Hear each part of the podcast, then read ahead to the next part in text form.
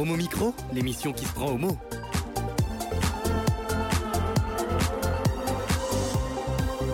Homo Micro avec Brahim Neid Balk.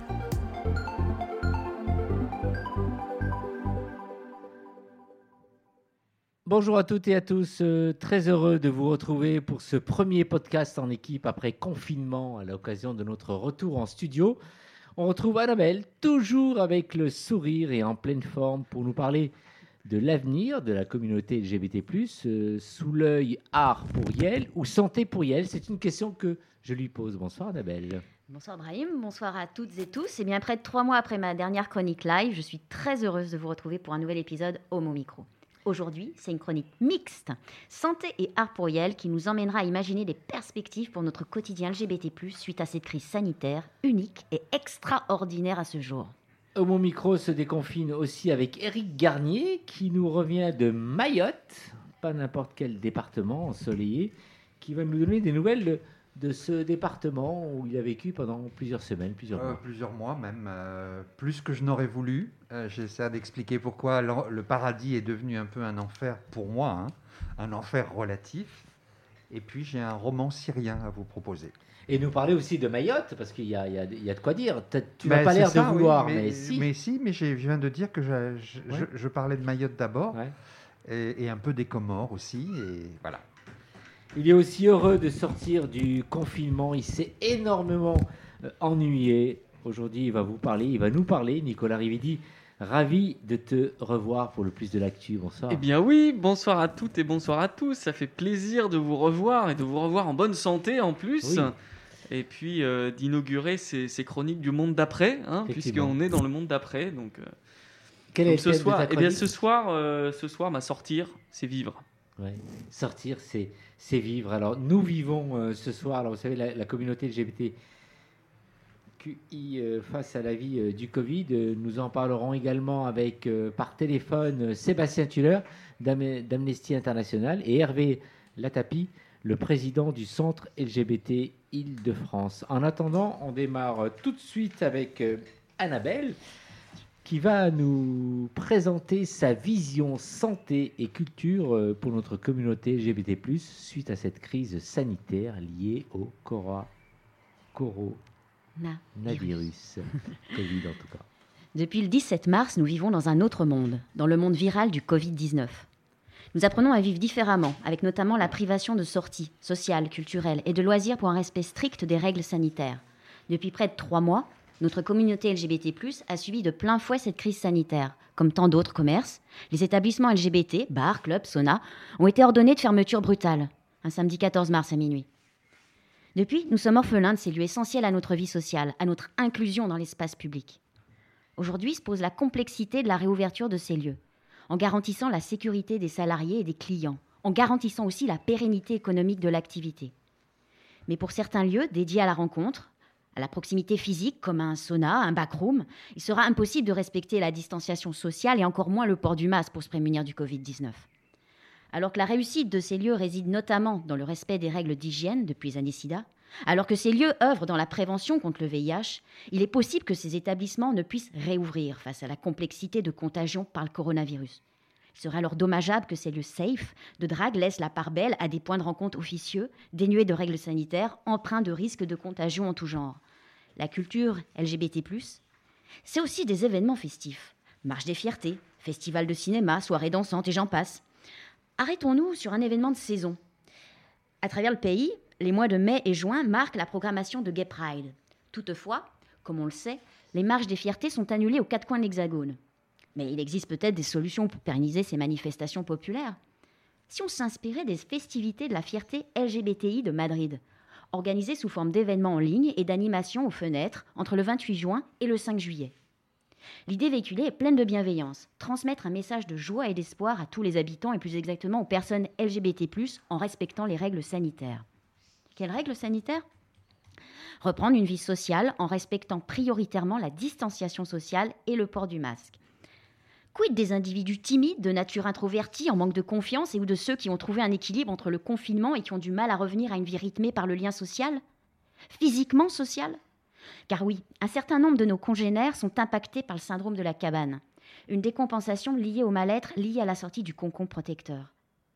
Parlons également du respect des gestes barrières qui peuvent provoquer tension, stress, parfois même de l'animosité chez certains. Juste un exemple. Comment se dire bonjour, au revoir Actuellement, on ne peut plus avoir de contact, donc plus de bises, plus d'accolades, plus de serrage de main. La crise sanitaire bouleverse en profondeur nos rites d'interaction. Nos échanges quotidiens sont mis à mal par le port du masque. Nous perdons notre singularité. Nos visages deviennent anonymes. C'est le silence des échanges.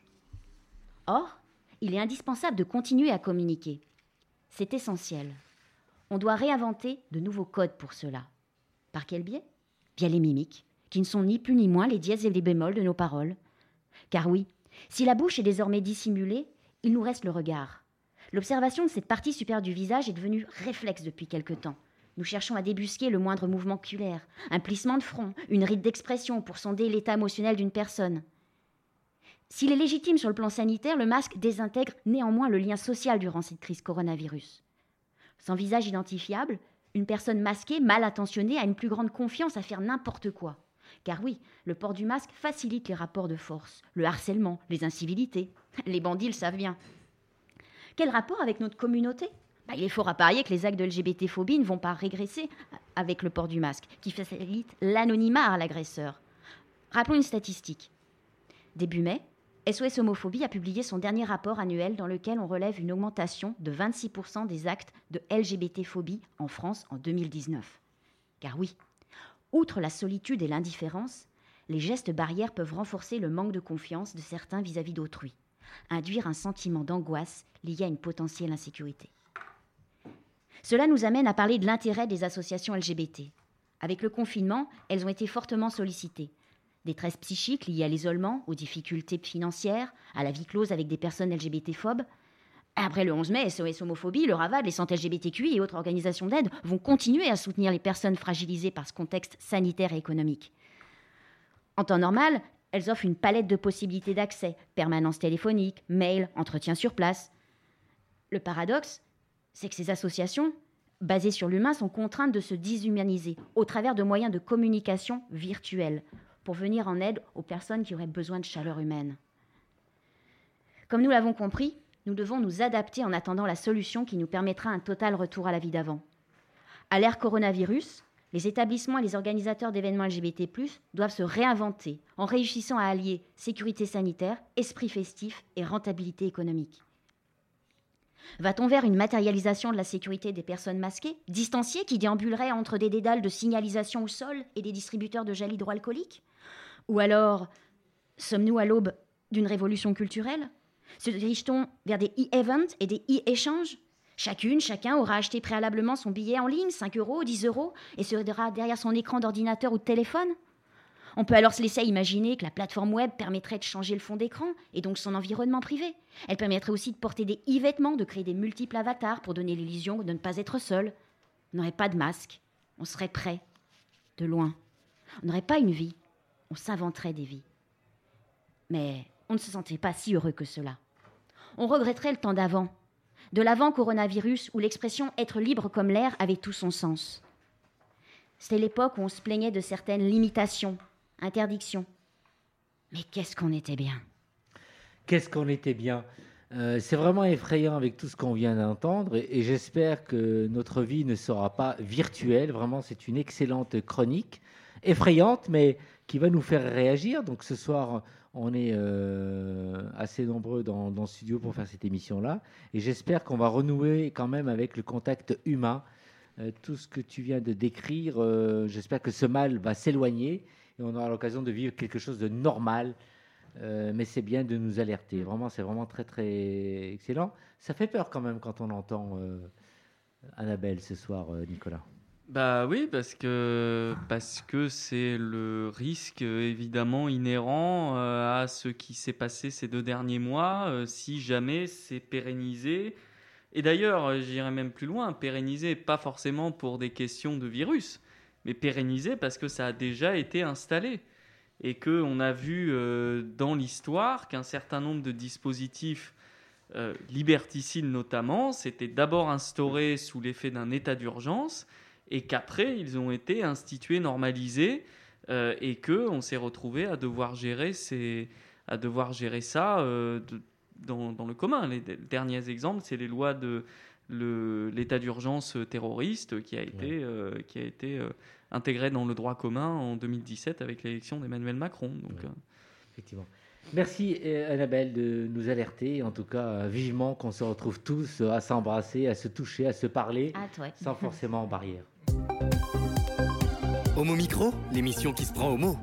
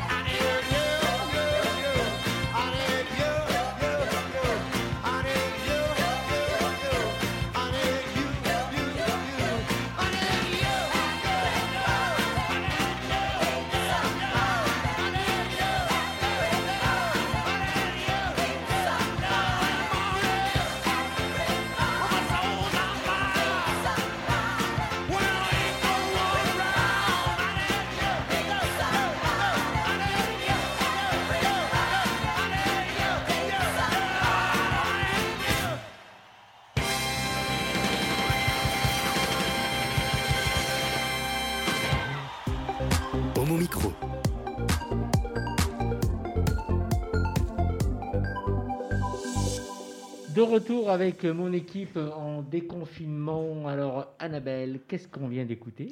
Everybody Needs Somebody des Blues Brothers. Ah, Vous avez tous reconnu autour de cette table. bien sûr. Nicolas et Eric.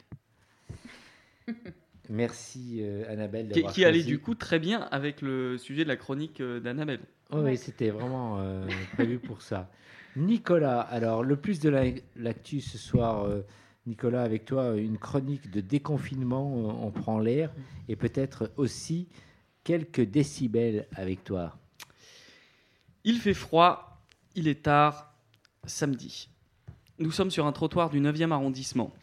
Un métro nous a translatés depuis le nord parisien. Nous sommes 5 ou 6, les verres déjà bu altèrent la précision du décompte. L'effectif se complétera plus tard. Quelques barrières signalent une file d'attente, deux en fait. Elles se font face et se rejoignent devant une, grande entrée sombre flanquée de vigiles. Elles sont peuplées de garçons. Malgré la température qui frôle le zéro, certains paradent en débardeur ou en short, exhibant leur corps partiellement dénudé. Comme quoi les offenses à la vertu peuvent être appréciables. Certains sont même déguisés, souvent mal, mais qu'importe. Ce n'est pas l'objet. Il s'agit d'autre chose. Cette file d'attente, là, dans le froid et la nuit, est une petite révolution. Elle bouscule tout un ordre social. Nous sommes dans la file VIP. C'est bien là le seul avantage que m'aura apporté mon engagement associatif. Rentrer plus vite en soirée et pouvoir y revendiquer une table et une bouteille de mauvais champagne. On y fait la bise au videur parce qu'on en fait partie des habitués. En écrivant ces lignes, je m'aperçois d'ailleurs que je cède facilement à la flatterie que me procuraient les quelques égards que l'on avait pour moi ces. Pour moi, en ces lieux, pardon. Le rituel est toujours le même vérification de la présence de nos noms sur la liste, dépôt des affaires au vestiaire, photographie du ticket que l'on planque ensuite dans l'ultime recoin d'une poche. Et puis vient l'ombre. Elle n'est pas inquiétante, au contraire, elle nous enveloppe, elle nous guide, elle nous prend d'une main incertaine, elle nous porte au-delà du monde qui nous est imposé, terne et inquiétant. Je ne suis pas sûr qu'elle, je suis sûr qu'elle ne parle qu'à nous. Ceux de nos alliés qui nous accompagnent de temps en temps, le long de ces nuits, ne la voient pas comme nous. Ils la perçoivent certes, mais ils ne la voient pas, là, devant eux, invitante. Ici, absolument tout n'est de l'ombre. Les tables sont installées sur une mezzanine en coursive qui surplombe la marée des danseuses et danseurs. Ils grouillent sous d'énormes effigies gonflables renouvelées d'un mois à l'autre, rappelant le thème de la soirée. J'aime bien siroter mon shoot de vodka accoudé à la rambarde en fer forgé, en scrutant l'insouciance. J'ai déjà trop vécu contraint pour en mesurer la saveur. Notre seau à champagne, agrémenté d'une gerbe d'étincelles, virevolte dans la foule qui déjà s'entasse. Nous sommes une dizaine étalés sur les banquettes. C'est un enchevêtrement d'amis, de camarades de lutte, de plans cul aussi. Nos lits sont plus ouverts que la société. Il y a surtout dans ce maillage une force inépuisable. Alors que la gerbe d'étincelles faiblit et que le bruit des flûtes qui se choquent est couvert par la musique ambiante, nous parlons, nous nous caressons, nous nous embrassons, nous vivons. C'est une expérimentation. Nous expérimentons la liberté, à tâtons, et pour cause, nous ne la connaissons mal. Nous en sommes dépourvus. Le simple fait de, de devoir dire qui l'on est démontre bien en quels termes se joue notre existence. Dire et subir. Nous dépendons du bon vouloir des autres. Nous pouvons vivre dans la limite de ce que leur morale tolère et de ce que leur terrain idéologique admet. L'espace de nos vies est réduit à nous seuls. Être LGBT, c'est déjà vivre confiné, à l'exception des moments communautaires qui sont autant de bulles d'air respirables. Ces bulles addictives n'effacent pas, bien sûr, la solitude abyssale qui les a précédées. Elles nous montrent à quel point nous n'avons pas vécu aussi intensément que nous l'aurions dû. Ainsi, nos sorties nocturnes ne sont pas des rattrapages. Elles dépassent le retard. Elles ont forcément l'intensité de l'éphémère, parce que, sans doute plus que d'autres, nous savons la fragilité de cette liberté. Alors que nos ennemis proclamés échouent depuis des siècles à nous réduire au silence, il n'aura fallu que quelques brins d'ARN sertis dans une capsule de gras pour ébranler le fragile édifice dont nous avons fait un refuge. Nous savons pourtant les dégâts que peut faire un virus, mais même le VIH n'avait eu raison à l'époque de nos espaces communs, de leurs excès, oui, mais aussi de leur oxygène si précieux. Ce virus-là n'a pas plus de sens que le précédent. Il ne punit pas plus que le précédent. Il a néanmoins des conséquences que l'on ne peut ignorer. En l'espèce, elles furent catastrophiques. Le décompte des morts a retenu à raison toutes les attentions. Il aurait convenu également de présenter le décompte des vivants, car celles et ceux-là garderont longtemps les cicatrices de cette période. Qui se souciera dans six mois, dans un an, des enfants de nos luttes doublement confinés, quand la passion médiatique aura été supplantée par une actualité encore plus brûlante? On invoquera le sacrifice et la résilience, bien maigre compensation face à la solitude instituée par la terreur. Hot and Cold de Katy Perry envahit le club, comme chaque mois d'ailleurs. C'est un peu notre tintement d'église. Partout, les corps se frôlent, s'ignorent rarement, se dévisagent quelquefois. Dans cet inverse monde, où la température exaltante défie la nature presque morte du dehors, les torses s'entrechoquent, les seins se frôlent et les mains se livrent. Ce qui, ne sou- ce qui ne soulève pas de questions ici serait un défi permanent en dehors de cet espace d'apprentissage. Nombre de nos détracteurs pointent nos excès, alimentent le fantasme et déshumanisent nos vies. Ils ont de nos sorties cette vision ridicule d'une troupe animale réduite à ses pulsions les plus primaires. Ils sont aux antipodes. Ils n'ont rien compris. Ils n'ont pas compris à quel point nos excès sont les seules armes que nous pouvons opposer à leurs outrances. Au cœur des années rouges, je sors, je vis, et parce que je vis le soir, je nais le lendemain. Je tire sur ma clope une longue bouffée destructrice. Je scrute le brouillard du fumoir. Surgit un garçon qui me plaît et vient me demander du feu. J'allume sa cigarette en regardant ses lèvres. Son débardeur trempé de sueur laisse échapper deux bras fins. T'es mignon, toi aussi. Nous ne sommes plus seuls. Nous sommes partis à l'assaut l'un de l'autre. L'alcool fait son œuvre. L'ivresse impose la vie et promet l'oubli. Ivre, la nuit, sortir, voyager, libre, sortir vivre. Merci euh, Nicolas. Avant de joindre notre invité, Hervé Lapati, qui est, Latapi, qui est euh, au téléphone euh, et avec qui on va échanger, un point de vue un peu, Annabelle, si tu souhaitais réagir un peu sur la chronique de Nicolas. Oui, bah Nicolas, je te rejoins complètement dans ton, dans ton exposé. Euh, bah, on ressent la, liberté, qui, on est complètement prisonnier. Et les- oui, les libertés sont, sont vraiment euh, opprimées. Et on a envie d'une chose, c'est de casser nos, nos, nos, nos menottes, nos, voilà, nos liens, et, et de faire comme avant, de faire... euh, on- n'appréciait pas la liberté qu'on avait, hein. C'était- c'est fou. C'est- Après, c'est deux là. mois et demi, et puis là, c'est ces petites libertés qu'on a petit à petit, comme ça, et qui reviennent très doucement. Et on espère, hein, on croise les doigts qu'elles reviennent complètement Ouais. d'ici euh, le cet Ouais. automne. hein. Eric? Oui, moi j'ai écouté plutôt le. J'ai pas toujours tout bien compris. Euh, à quel moment ça se passe? De quoi tu Est-ce que tu es dans la nostalgie de quelque chose qui s'est est-ce que c'est quelque chose qui s'est passé pendant quand même le confinement? Une désobéissance? Bon, euh, c'est pas grave. J'étais bercé par euh, euh, la qualité littéraire de ta de ton texte et j'ai un peu oublié de quoi tu as parlé, mais j'ai trouvé que c'était très beau et euh, une- dont une formule que j'ai retenue, même si à, à mon âge, je ne retiens plus grand-chose. tu disais à un moment, il ne s'agit même pas de dépasser un retard. Alors là, c'est d'une beauté absolue. Dépasser un retard, j'ai jamais entendu ça, et je vais d'ailleurs le noter pour ne pas l'oublier. Donc c'était très beau, et c'est c'est ça qui est bien dans, dans- quand les gens savent écrire, c'est que peu importe ce qu'ils disent, euh, mais ce qui compte, c'est comment ils le disent. Voilà. Donc le fond était là, bien sûr, j'ai quand même à peu près compris, mais j'ai été un peu, euh, comment dire, grisé par, euh, par la forme. Merci, professeur euh, Garnier. Je vous en prie. Homo Micro.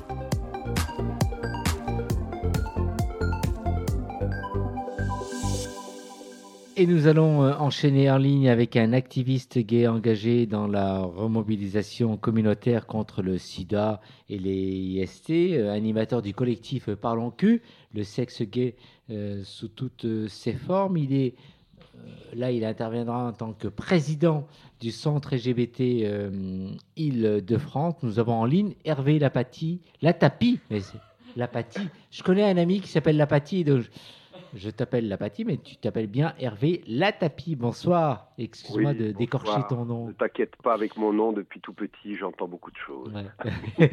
merci, merci. euh, tapette, tu vois. Merci Hervé, vraiment. Alors, euh, euh, pour parler un peu du centre LGBT, euh, pour nous éclairer un peu, rappelle-nous un peu combien d'associations sont domiciliées au, au centre? Alors, on a 75 associations qui sont domiciliées au centre, donc on est effectivement la, la maison des associations. Et puis, nous avons aussi, surtout, nous sommes un centre d'accueil ouvert tous les jours de l'année où on reçoit euh, toutes les personnes qui, qui cherchent des informations, qui veulent euh, retrouver d'autres associations, qui ont des problèmes particuliers. euh, ou qui veulent simplement euh, passer un moment, rencontrer des gens. On a un Mhm. bar associatif, euh, voilà.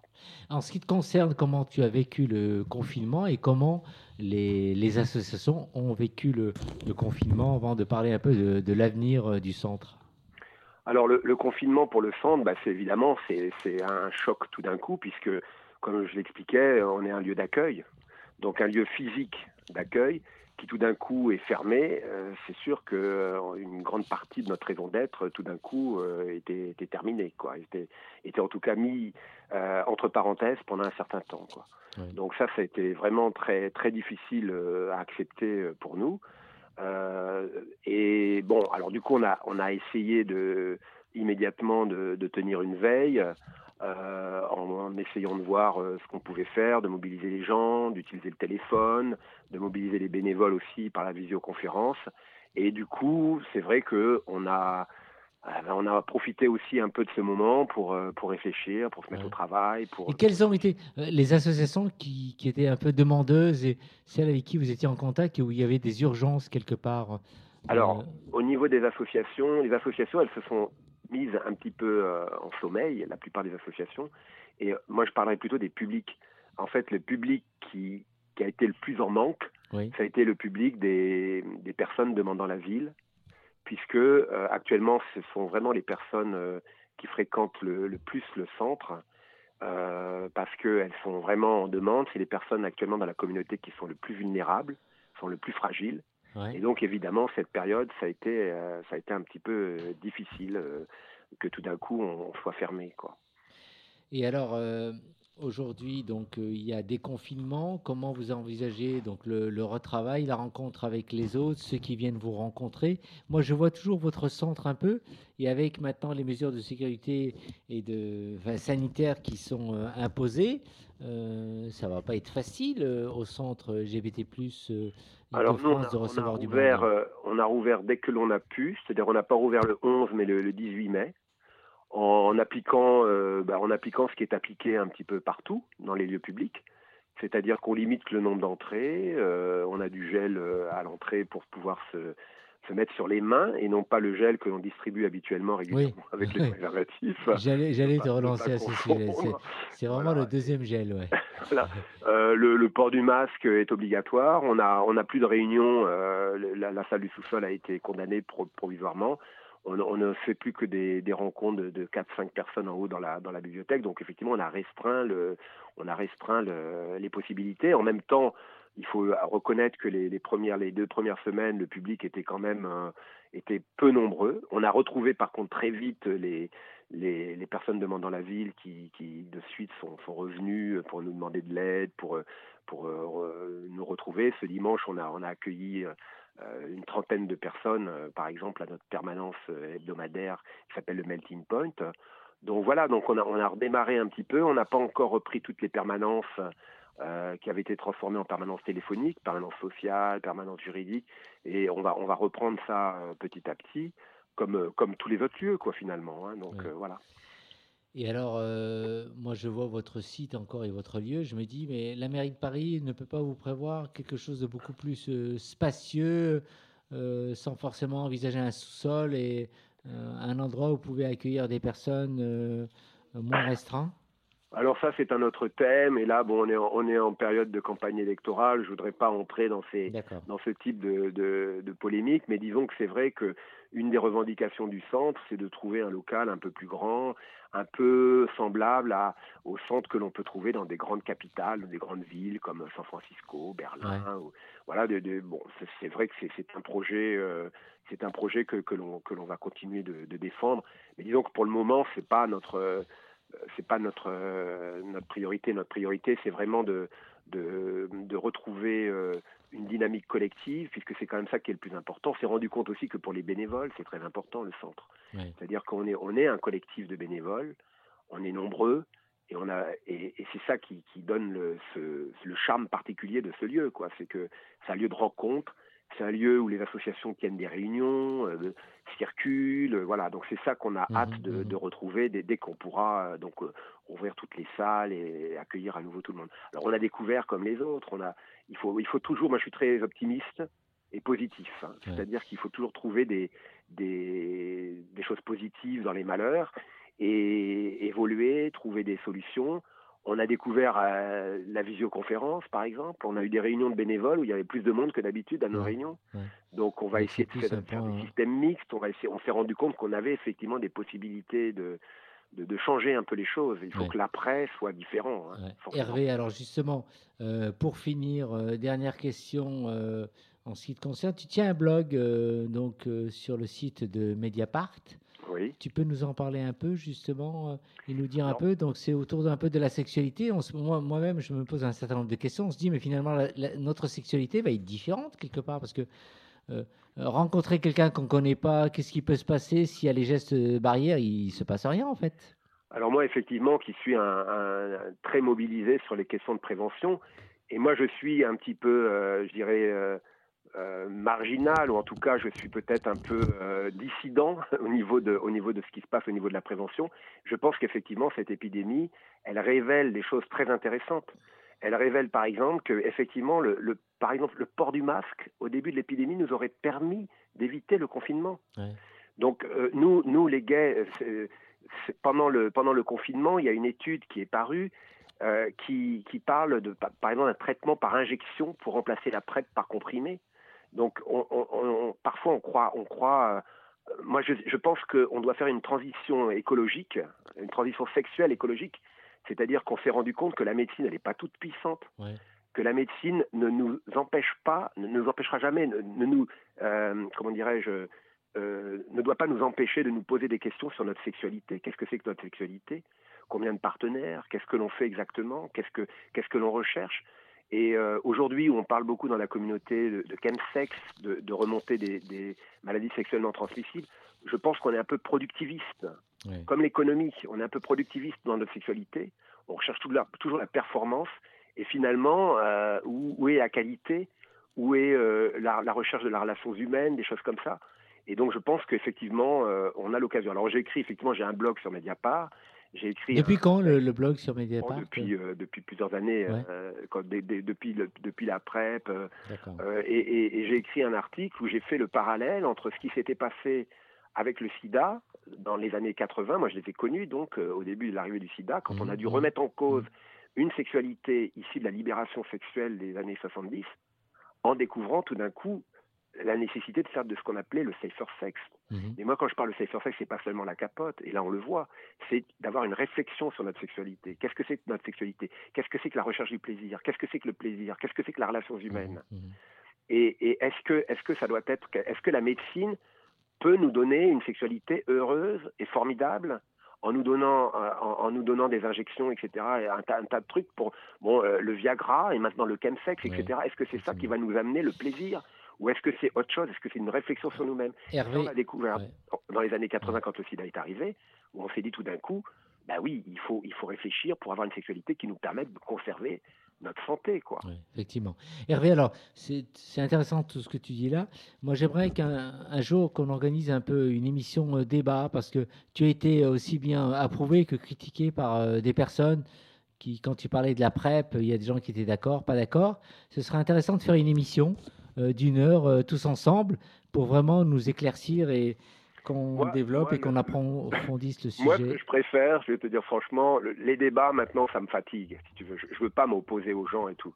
Moi, ce que je préfère, c'est avoir le temps de discuter, d'expliquer Oui, les positions, etc. Tu vois. Mais débattre avec, débattre avec des gens qui, de toute façon, d'emblée, on le voit là, en ce qui se passe avec le docteur Raoul, etc. Où bon, les gens ils sont pour son compte machin et tout. Il y a, plus du tout de, voilà. Moi, je, moi, Mais je- quand moi, je dis débat, débat euh, en laissant le temps, euh, là Oui, où euh, à Homo Micro, on laisse le temps de parler euh, aux gens. Et tu- ce que je fais sur mon blog. Je veux avoir Ouais. surtout la possibilité d'expliquer mes positions, de discuter, d'argumenter euh, les choses calmement. Ouais. Moi, je suis pas anti-PrEP. Ouais. Je suis pour une pour une pour une, une prévention plus écologique. Je suis pour je suis pour une moindre dépendance par rapport à la médecine. Je suis pour la réduction des traitements pour les porteurs de pour les pour les séropositifs.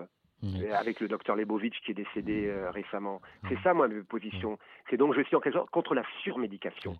Parce que la surmédication, c'est comme le, le, le, le productivisme dans notre société, c'est comme la, le problème du réchauffement climatique. Il y a un moment, il faut qu'on arrête. Ouais. Et c'est ça qui est intéressant pendant cette période-là, parce qu'on a tout arrêté. On a été forcé, et en un temps record, on a tout arrêté. Hervé, Du coup, on peut commencer Ouais. à réfléchir. ouais, effectivement. Merci vraiment. ouais. Hervé, merci pour ton intervention. J'aimerais que tu nous dises donc euh, d'abord euh, comment on peut retrouver tes informations sur euh, le blog de euh, Mediapart.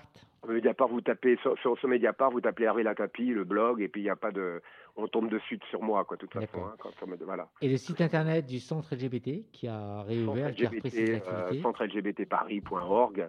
Là, c'est pareil, on trouve très facilement, on est sur Facebook, il Ouais. n'y a, y a aucun souci. Quoi. Merci Hervé Je vous en prie. et à très très vite. hein. À très bientôt, au Merci, revoir. merci, au revoir. Homo Micro, l'émission qui se prend au mot.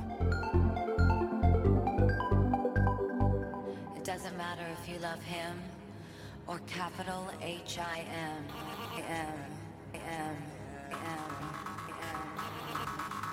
Just put your paws up, cause you were born this way, baby.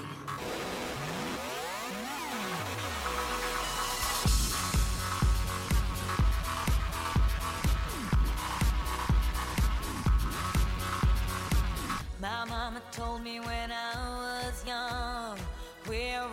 superstars. She rolled my hair, put my lipstick on, in a glass of her boudoir. There's nothing wrong with loving who you are, she said, cause he made you perfect, babe. So hold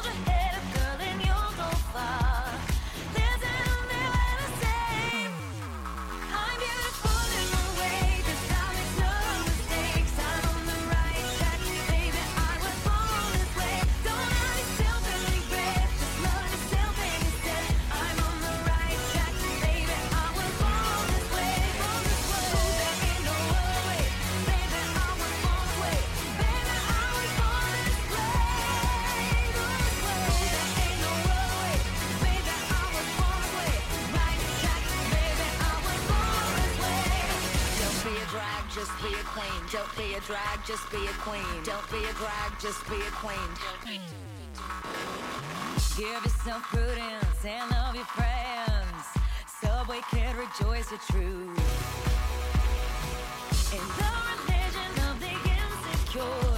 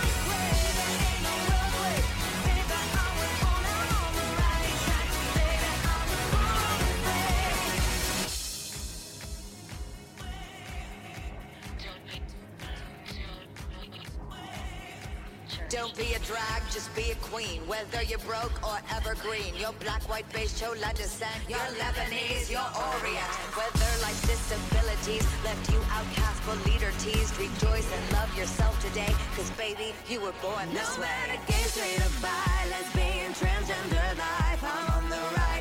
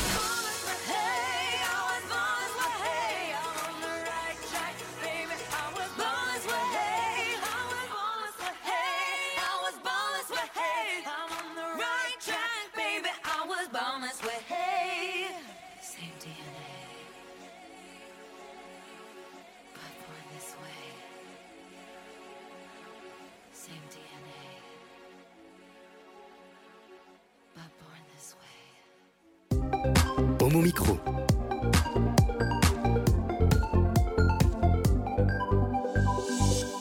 Annabelle, dis-nous, euh, ce deuxième morceau que tu nous as sélectionné, c'est que c'est c'est quoi? Tu vas pouvoir nous dire? Oui, bien sûr, c'est Lady Gaga. Oui. Et, et le morceau, le titre? Oh, le titre, un super titre, Ouais. un tube. Oui, yeah, voilà, c'est ça. Voilà. Ouais. C'était le blind taste du soir. Merci Annabelle, c'était celle qui nous a sélectionné les, les morceaux pour, euh, pour ce soir. Merci. Euh, donc nous allons enchaîner avec Eric Garnier. Alors Eric Garnier, tu as passé deux mois à Mayotte euh, et aux Comores et aussi un mois supplémentaire de confinement que tu n'as pas vraiment souhaité à Paman. Pamandzi, oui. Ouais, euh, Je vais alors, expliquer ce que c'est. tu vas nous dire un peu quelle impression ou observation euh, fais-tu euh, sur cette période, euh, un mois après ton, ton retour Dis-nous tout. Oui, alors j'étais parti comme tous les ans à peu près deux mois à Mayotte et là j'en avais profité pour euh, vraiment découvrir la grande île des Comores qui sont il faut savoir, bon, on a beaucoup parlé de Mayotte parce que c'est le plus jeune département français, le plus pauvre de France, et le seul département d'outre-mer qui soit en rouge, puis en orange. Comme l'île de France. Euh, donc, euh, bah, j'y étais. euh, j'y étais et j'ai donc été confiné un mois de plus. Mon avion a été supprimé la veille de, de, mon, de mon retour. Bref, et là, le paradis qui est pour moi Mayotte, mais qui ne l'est pas pour tout le monde, je vais essayer de montrer pourquoi, est devenu, entre guillemets, un enfer relatif, car tous les plaisirs que j'avais à Mayotte et que je n'avais pas ici, eh bien, ils étaient euh, eux aussi confinés. Et donc, j'ai passé un mois bah, à ne faire que lire. Alors, j'adore ça, mais j'avais épuisé mes réserves de deux mois de livres. Et alors, pour trouver des livres qui m'intéressaient, j'ai eu beaucoup de mal. Donc, euh, et j'ai pu rentrer miraculeusement par un vol euh, du préfet. Sinon, j'y serais encore, puisque les avions, depuis le 28 mars, ne volent plus à Mayotte. Et peut-être à partir du 22 juin. Donc je suis, j'étais très heureux de rentrer, euh, vraiment, euh, comme quoi tout est relatif. Alors Mayotte, euh, vous voyez à peu près où c'est. Ouais. C'est un tout petit petite île de 350 km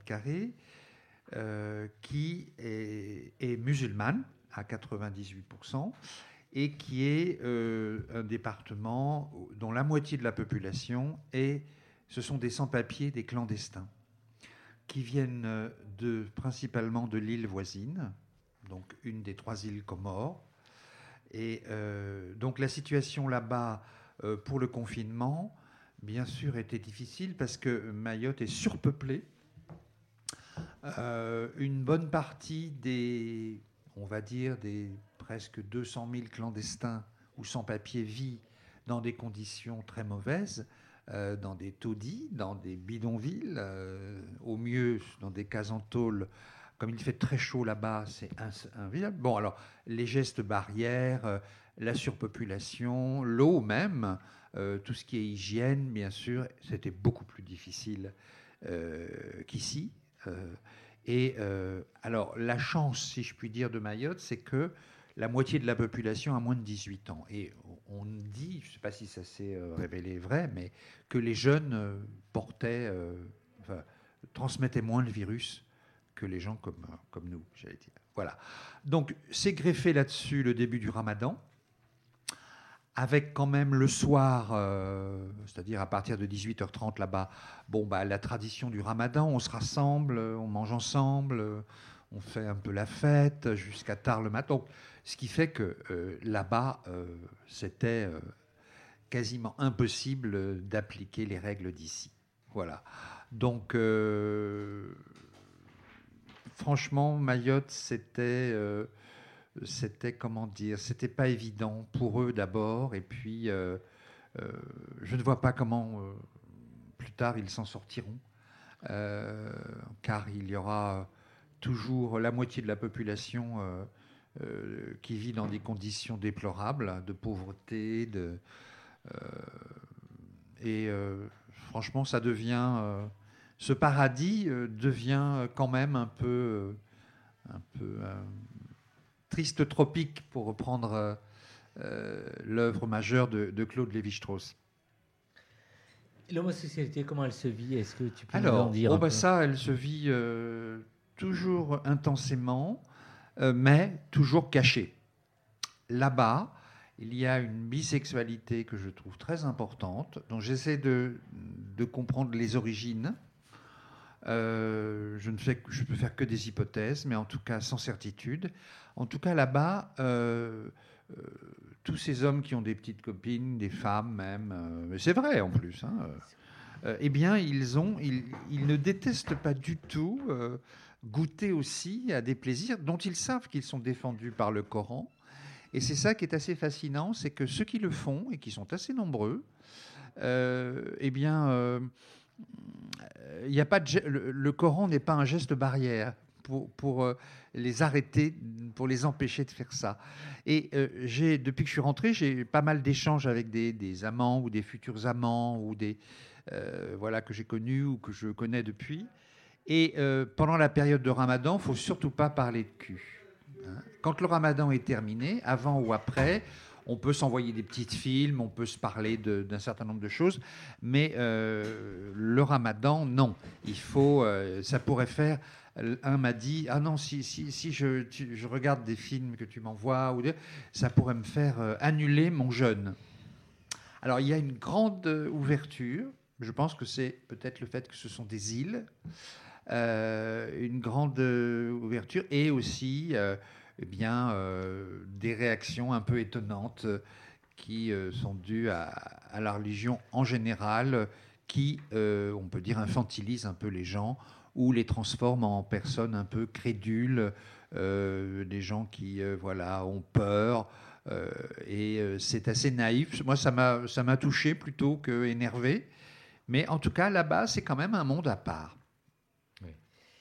Merci, euh, Eric. Homo Micro.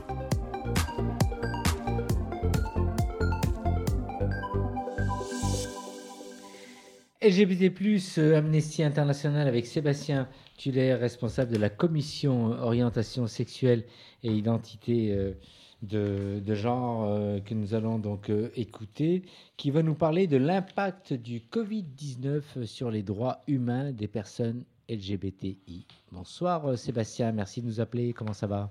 Bonsoir, très bien et vous? Ça va, merci. On t'écoute alors, dis-nous, tu as plein de choses à nous dire Oui, eh ben, j'espère qu'on- que vous allez bien et qu'on m'entend bien. Euh, oui, donc cette crise du, du Covid-19 a, a révélé une fois encore que nous ne sommes pas toutes et tous égaux face aux crises et de nombreux groupes sont plus particulièrement exposés au Covid-19 en raison euh, des injustices systémiques et des politiques Mhm. discriminatoires prises par les États.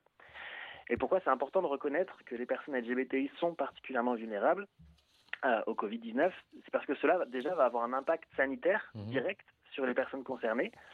Ça va également avoir une, une incidence sur les mesures spécifiques que les États doivent prendre partout dans le monde, et donc euh, en France aussi, euh, pour nous protéger.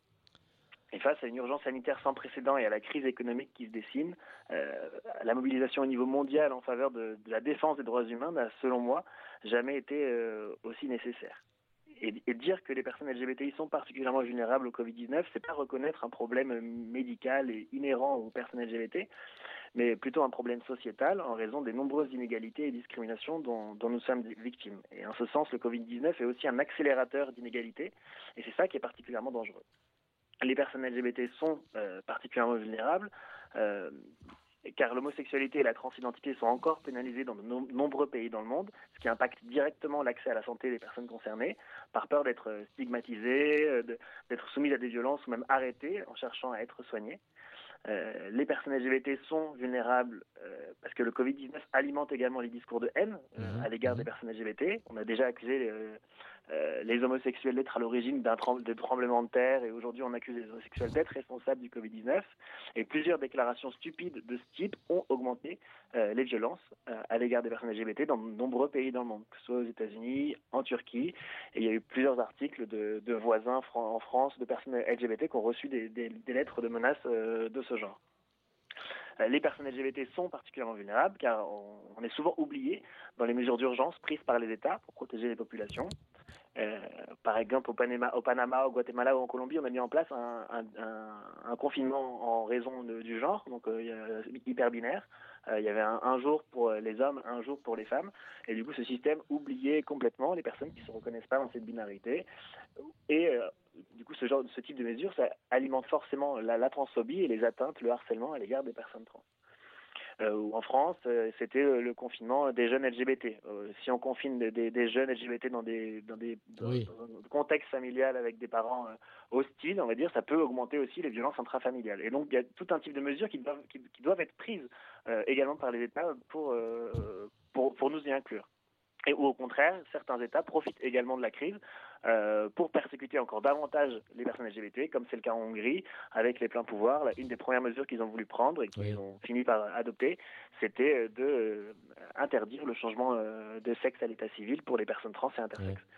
Et c'est pour cela que la, la haute commissaire aux droits humains de l'ONU a appelé les États à protéger les personnes LGBT, parce que l'ONU reconnaît que les personnes LGBT sont les plus marginalisées, qui sont les plus exposées, et qui sont qu'on est suscept- plus susceptibles d'être au chômage et de vivre dans la pauvreté que la population en général. et les conséquences économiques de la pandémie euh, et la perte de revenus euh, va encore accroître cette vulnérabilité.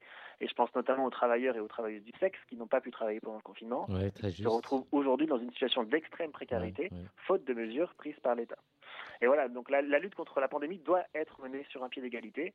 Et je pense que la crise appelle de nous tous et toutes une extrême vigilance. Là, on a en France, on a beaucoup parlé de l'application Stop Covid, mais euh, la surveillance et les autres technologies numériques mises en place pour euh, suivre les porteurs du, de Covid-19 augmentent également les risques d'atteinte à la vie privée et donc le- les chasses éventuelles aux personnes LGBT dans, dans plusieurs pays qui les persécutent. Donc voilà, il est fort à parier, et pa- et pareil, oui, il est fort que les droits des personnes LGBT ne soient toujours pas considérés comme des priorités pour de nombreux États, et donc reportés à plus tard, comme on peut le voir avec euh, la loi bioéthique qui ouvrirait la PMA en France. À- à- on n'a toujours pas de date vraiment de calendrier fixé, mais euh, euh, voilà, alors que l'urgence devrait être juste- justement de résoudre ces inégalités. Ouais. Voilà, dans, le- dans le monde d'après, enfin celui donc, Ouais. que, que j'imagine, que je, je souhaite, euh, c'est un, monde où les États écoutent les préoccupations particulières des personnes LGBT, qui respectent notre expertise sur nos propres vies et nos communautés, et euh, acceptent notre participation dans la construction de nouvelles réalités euh, pour, pour l'humanité. Sébastien, pour vous joindre, pour vous passer une information, pour vous alerter, que doit-on faire l'auditeur qui écoute ou l'auditrice qui a envie de, de vous passer une information euh, et de vous alerter Dis-nous. Oui, ben, il y a une adresse mail, euh, c'est lgbt.amnesty.fr. Et sinon, moi, je, je suis sur Twitter et j'ai profité de ce confinement pour euh, y être euh, relativement connecté. Donc, vous pouvez me contacter directement aussi sur Twitter. Sébastien Tuller, vous pouvez me retrouver facilement. Merci et on te retrouve très très vite à Homo Micro pour une une autre Ah, information LGBT+, Amnesty International. Eh ben oui, avec plaisir. Merci beaucoup. Merci Sébastien, à très vite. Bonne soirée.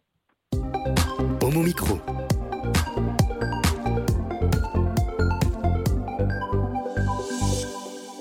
Et on finit euh, cette émission au micro avec Eric Garnier qui va nous parler d'un livre, Le dernier Syrien chez Flammarion par Omar Youssef Suleiman. Euh, Eric, euh, on t'écoute pour nous faire découvrir ce, ce Et. Eh oui, c'est le roman d'un écrit d'ailleurs directement en français d'un d'un Syrien euh, né euh, il y a maintenant à peu près voilà euh, 35 ans.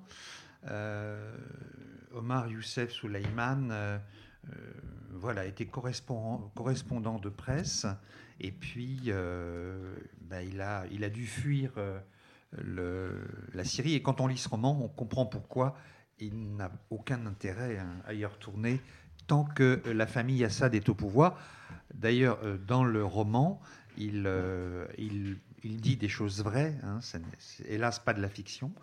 Euh, les personnages le sont, mais pas certains événements. Il rappelle que la famille Assad est au pouvoir depuis 50 ans. Euh, et euh, il, euh, il dit très clairement que ce- c'est une famille de bourreaux. Enfin, il est, c'est un roman courageux, sans masque, si je puis dire.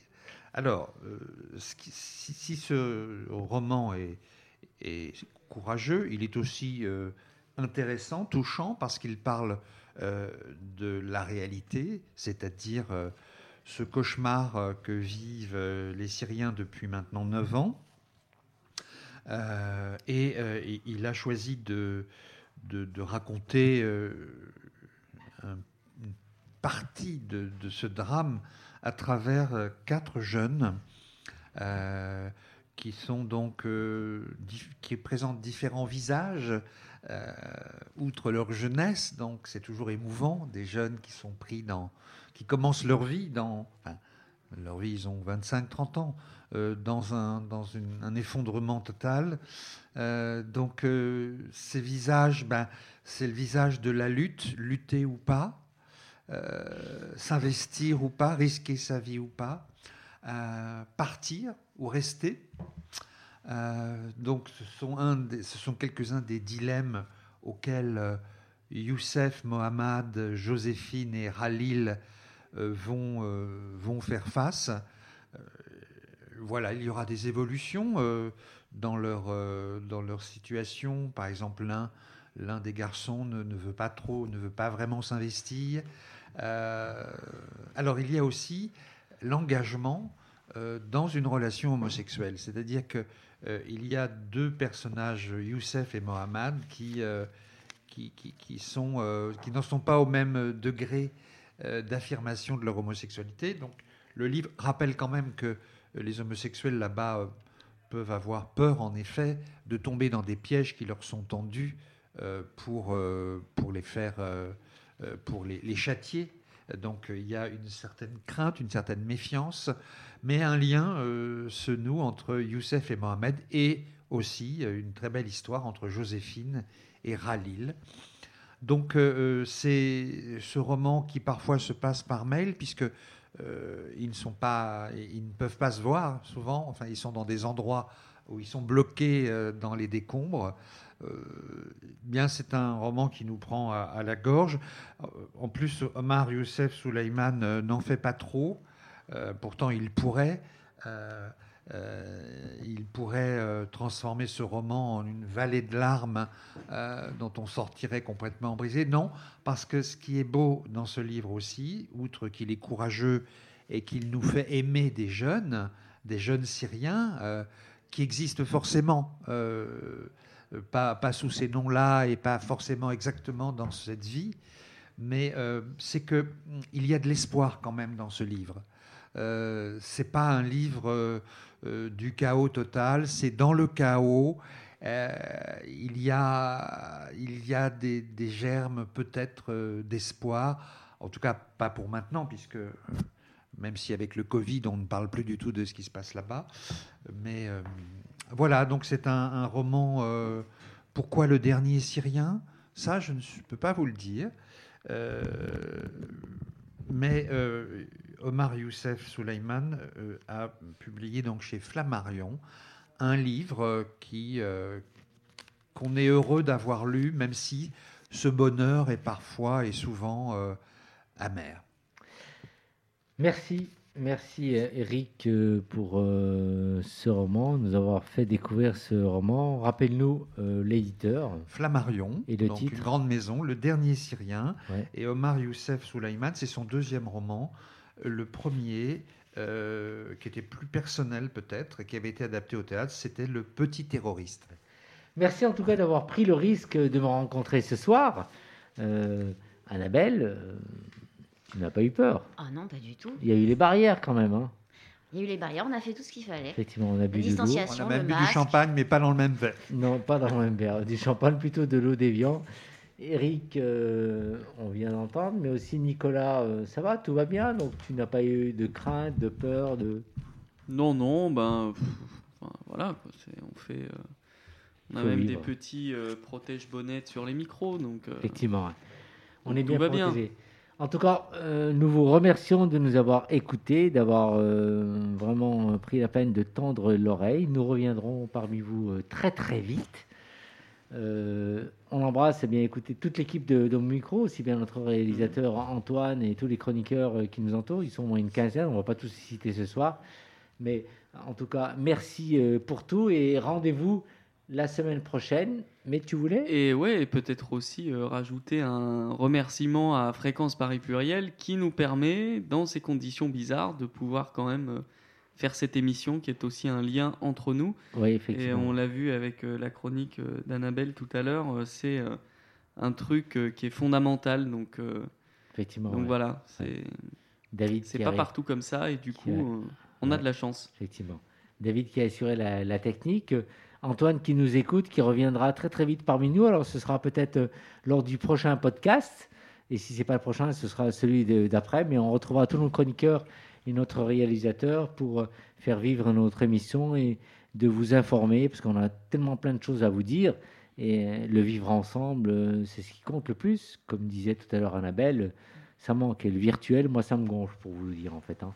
J'aime bien regarder les gens, les toucher, tu leur parler. tu t'es déconnecté de Grinder, ça y est. Ah ben, carrément plus, mais de toute façon, comme j'ai plus l'âge d'être sur Grinder, donc j'y suis plus. 38 ans, c'est vieux. Hein ah, 38 ans, alors j'en ai 57. On vous embrasse. J'ai dit mon, véritable âge. Merci à David d'avoir assuré la technique. Et on, me, on fait. Il y a Madonna qui va rentrer dans les studios pour assurer une émission musicale. Donc on va lui laisser la place. À très vite. Bisous. Ciao, ciao. À très vite.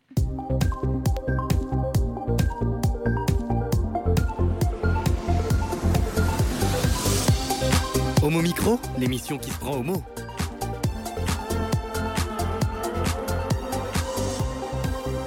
Homo Micro avec Brahim Balk.